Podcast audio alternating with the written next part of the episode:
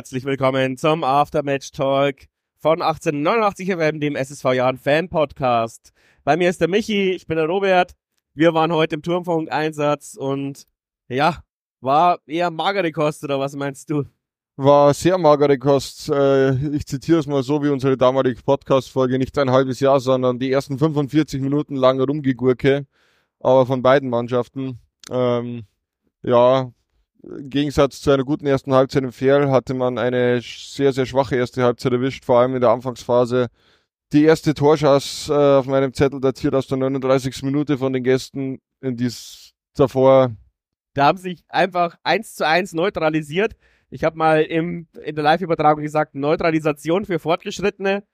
Ich bin mir nicht sicher, warum. Also wir als Heimmannschaft hätten eigentlich schon auch offensiver auftreten müssen. Dortmund hat uns ein bisschen den Zahn gezogen, weil sie wussten, äh, den Ball hin und her schieben hinten langt, um uns rauszurücken zu lassen. Dann haben sie es jedes Mal versucht über irgendeinen Chipball oder manchmal auch durch die Mitte zu kombinieren. Das Mitte-Kombination hat nie geklappt so richtig, aber sie haben halt irgendwie auf Fehler von uns spekuliert und wussten, äh, man muss den Ball einfach nur in den eigenen Reihen halten. Irgendwann macht er ja einen Fehler. Und eigentlich hatte Dortmund zweimal die bessere Chance. Wir hatten einmal einen Eckball, der ziemlich gut kam. Aber das ja. war's dann auch schon in der ersten Halbzeit. Und ich muss wirklich sagen, ich weiß nicht, ob es an der dritten Liga liegt oder weil beide Mannschaften heute bei 40 Grad spielen müssen, gefühlt. Aber das war wirklich, äh, also wirklich eines der schlechtesten Fußballspiele, die ich in letzter Zeit kommentieren musste. Das, das war echt schlimm. War, also man hat auch gemerkt, wir beide haben teilweise auch eineinhalb Minuten lang nichts gesagt, denn es gab auch nichts zu kommentieren. Denn das war einfach nur hinten rumgespielt. Der, glaube Dortmunder Keeper hatte in der ersten Halbzeit schon äh, 85 Ballkontakte und zwar nicht wegen unseren Torschüssen, sondern weil sie so oft hinten rumgespielt haben. Auch von unserer Seite ideenloses Offensivspiel, meistens ein langer Ball. Da haben wir dann Elias Hut gesucht, der aber einfach ja, da vorne nicht so richtig an, ankam. Etwas in der Luft hing äh, vorne im Sturm. Also ja, wie gesagt, ideenlos äh, Offensivspiel und das endete somit nach 45 Minuten in einem mehr als verdienten 0 zu 0. Und dann hatten wir gehofft, in der zweiten Halbzeit wird's besser. Kurz, kurzzeitig auch. Also es, wir haben das Tempo angehoben, angezogen, gab gleich, ich weiß es nicht, du hast es dir aufgeschrieben, was ist das für eine Minute 47. So eine schöne Kombination, äh, die dann leider nur zur Ecke geführt hat. Ich weiß nicht, Conny Faber tritt mir zu wenig auf den Ball drauf, der versucht dann immer zu schnell die Flanke zu bringen. Ähm, und ja, der hat er heute drei, vier Mal so Gegenspiel angeschossen, aber immerhin führt es dann oft zu Ecken und zu Einwürfen. Aber da könnte mehr über unsere schnellen Außen gehen. Das ärgert mich ein bisschen.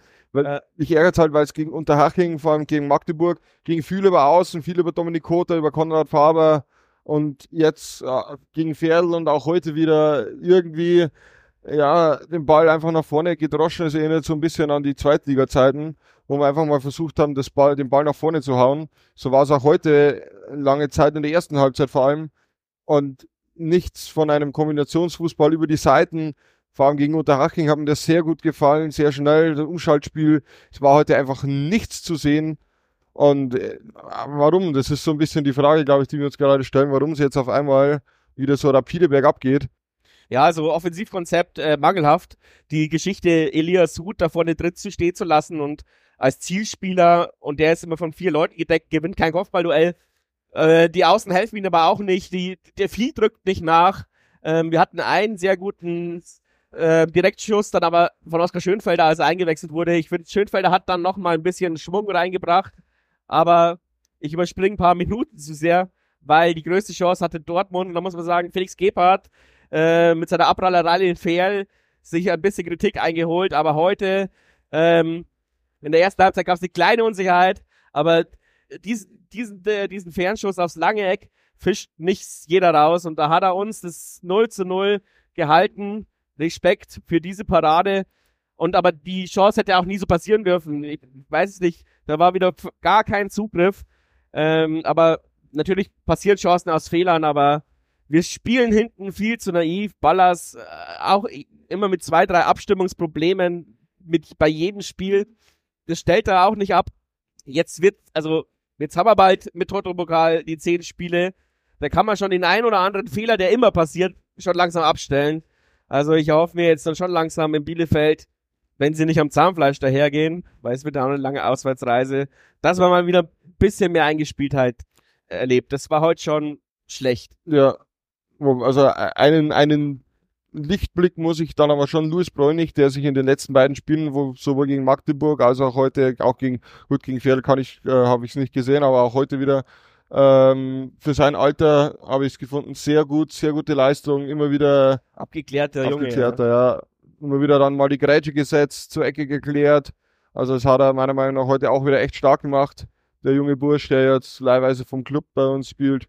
Sonst, ja, ähm, äh, Conny Faber mit seiner Schnelligkeit heute nicht so erfolgreich wie gegen Ferl. Auch bei Dortmund dann junge Leute hinten drin, die eben auch mal das erste Mal seit langem wieder die gleiche Geschwindigkeit ja, oder einfach äh, Geschwindigkeitsvorteile hatten dann gegenüber von ihm.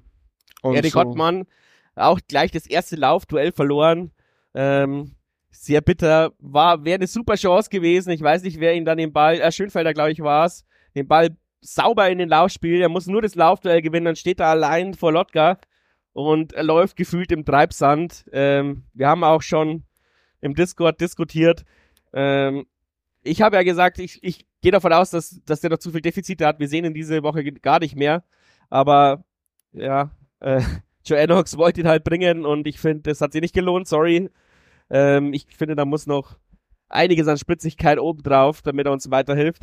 Ähm, Eisenhut gleich mit der ersten großen Chance nach der Einwechslung. Er hatte die Chance, ja. äh, irgendwie 14 Sekunden nach der Einwechslung äh, das Tor zu schießen, verstolpert den Ball so ein bisschen im 16er, war aber auch schwer zu kontrollieren. Ja, ich tue mir schwer, heute das Spiel schön zu reden, ihr merkt es. Ähm, ja, aber, es, aber es war nicht alles schlecht, es waren ein paar gute Ansätze dabei. Die Jungs kämpfen zumindest das Mannschaftsgefühl gestimmt. Die, die englische Woche kommt zum falschen Zeitpunkt und dafür haben wir schon vier Punkte geholt. Was will man mehr? Vier Punkte in der englischen Woche, insgesamt fünf Punkte nach drei Spielen. Ich sage mal so gesagt, ich bin vor der Saison, habe ich gesagt, wenn wir mit sieben Punkten nach drei Spielen da stehen mit diesen Gegnern, es passt. Jetzt sind wir ungeschlagen, stehen mit fünf Punkten da, ist auch in Ordnung. Jetzt reisen wir meiner Meinung nach zum ersten Härtetest zu Arminia Bielefeld auf die Alm, zu unserem Mitabsteiger. Da ist für mich die erste Bewährungsprobe, wo stehen wir? Ähm, ja. Die ja gegen Ulm verloren haben. Die gegen also Ulm verloren die haben. Die stehen auch unter Druck.